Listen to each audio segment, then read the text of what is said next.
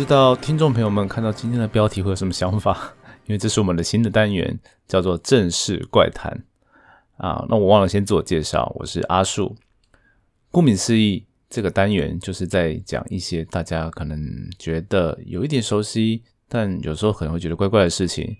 也说不定你们不觉得怪啊，那只有我一个人觉得怪的事情。简单来说，那就是像是地球科学的各种乡野奇奇谈啊，或者是都市传说啊。举个例子来说，就像我们今天 想要告诉大家的，就是钻石跟煤炭它两个差异，只是因为钻石生对了家庭。哎，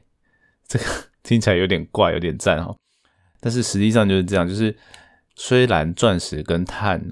我们在国中。还是高中忘了，反正就是我们有学过，说他们的元素都是碳元素嘛，就是 C 这个元素。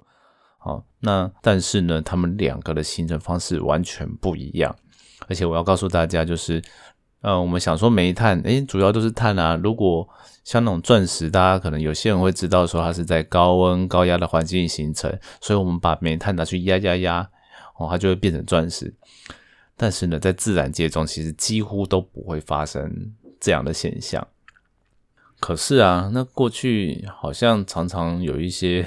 都市传说就有出现，就是跟他们两个都是碳这件事情有关啦。就是像说，如果我们要从煤变成钻石，那必须要经历了很大的压力，所以人生也是一样。我讲的都机会笑场，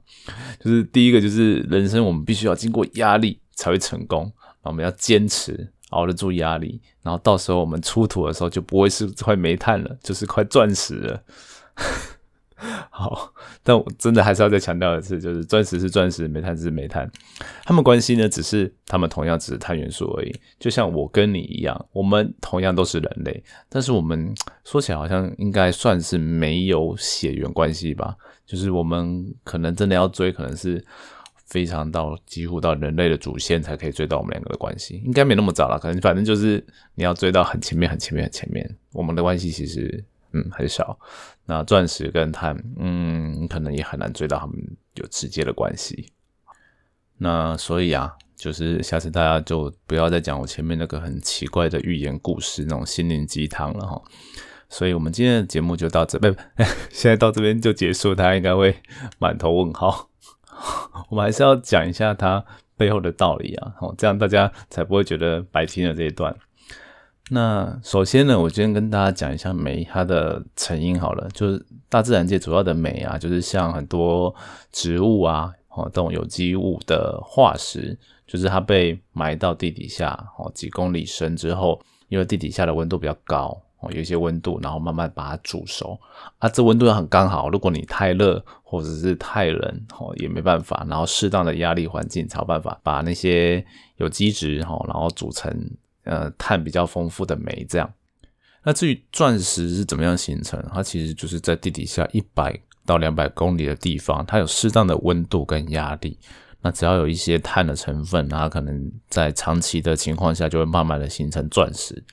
其实那个地方碳不多啦，所以它形成的钻石量也没有很多。然后没有很多之外，而且它，你想想看，一百公里到两百公里深的地方，它要怎么到地表啊？它其实是被一种岩浆带上来的。那这岩浆带上来石头，我们就叫它金伯利岩。它金伯利就是在南非的一个地名呐。然后最早就是在那边有发现到，我靠，这这一坨火成岩里面竟然藏了超多钻石。好，那就叫做后来就叫钻石的原矿都叫金伯利岩，这样在世界上有一些地方有，像巴西啊，然后非洲啊，然后像西伯利亚吧，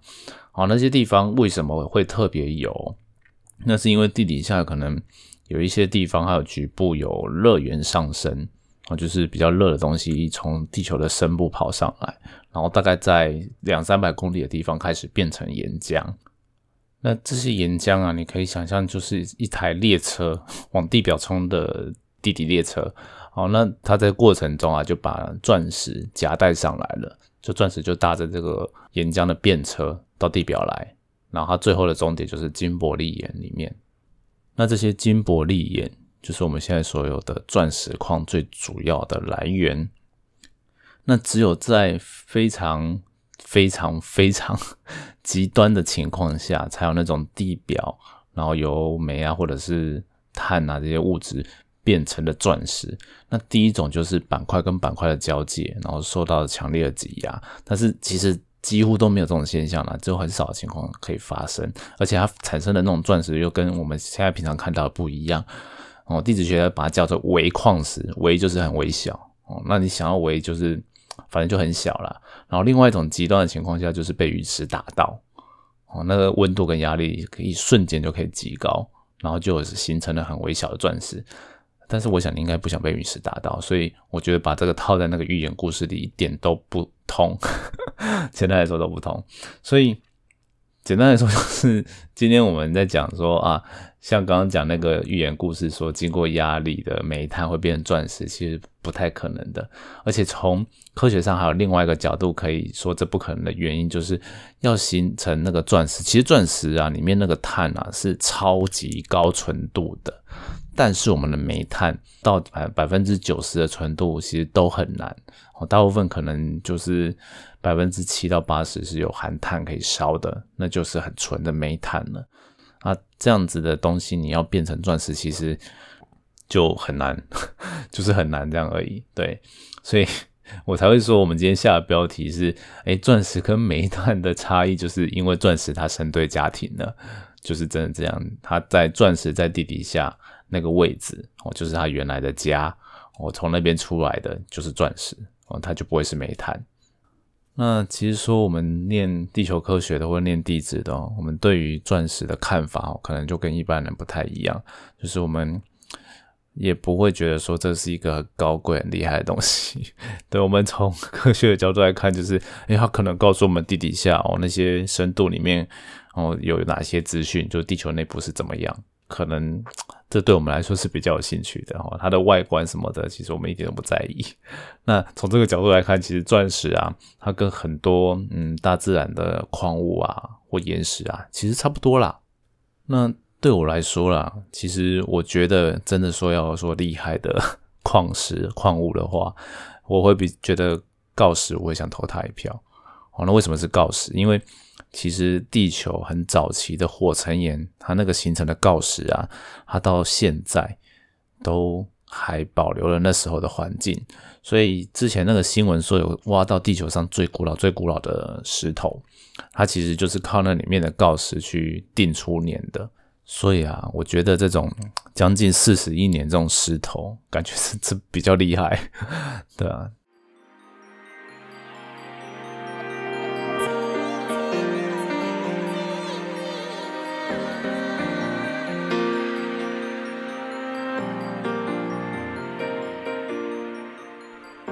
那最后我再补充一个小的，算斗知识嘛，反正不管，反正就是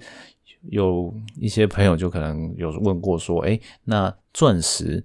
可不可以烧？因为我们刚刚前面有讲到说，钻石是碳嘛，然后大家想说，嗯，碳其实我们平常都可以把它拿来烧，然后就变二氧化碳。那钻石会有这样的作用吗？那其实，在电视上有一些很多节目都有做过这样的实验，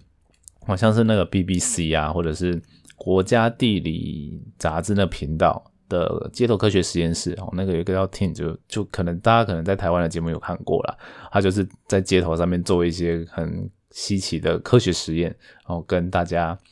呃分享很多科学的。然后他有一个做法，就是把那个钻石泡到那个纯氧，而且是液态的氧里面，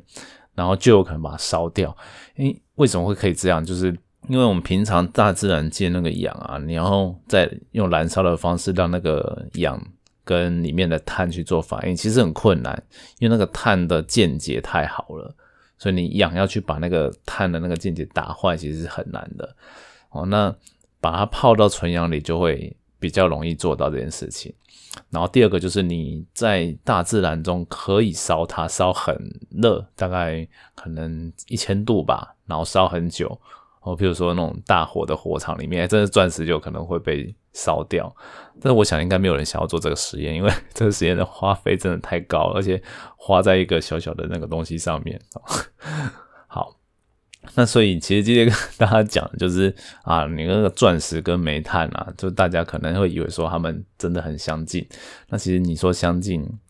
也没有很相近啊。然后也借此跟大家分享一些关于钻石的小知识。好，那今天呢，我们的正式怪谈就到这样。我们一开始的节目不要做太长，那我先跟大家 先聊这种乡野怪谈的形式。如果大家还喜欢的话，我们可以继续做这样的节目。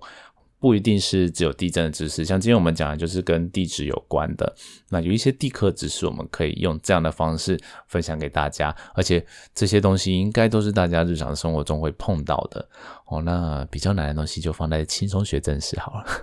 好，你就可以把它想象成轻松学正式，就是老师在上课，但是上的比较有趣一点。然后正式怪谈呢，就是有点拉低赛了。简单讲是这样，好了，那如果喜欢我们的节目的话呢，就欢迎给我们五星评价，然后还有留言，然后另外呢，我们当然脸书也可以欢迎大家来跟我们留言，跟我们私讯，然后告诉我们你想要听到什么一些有趣的事，然后也欢迎提供各种呃乡野奇谈啊或者都市传说哦，提供给我们，我们就会在节目上跟大家分享。好了，那以上节目到这边，那我们下次见喽，拜拜。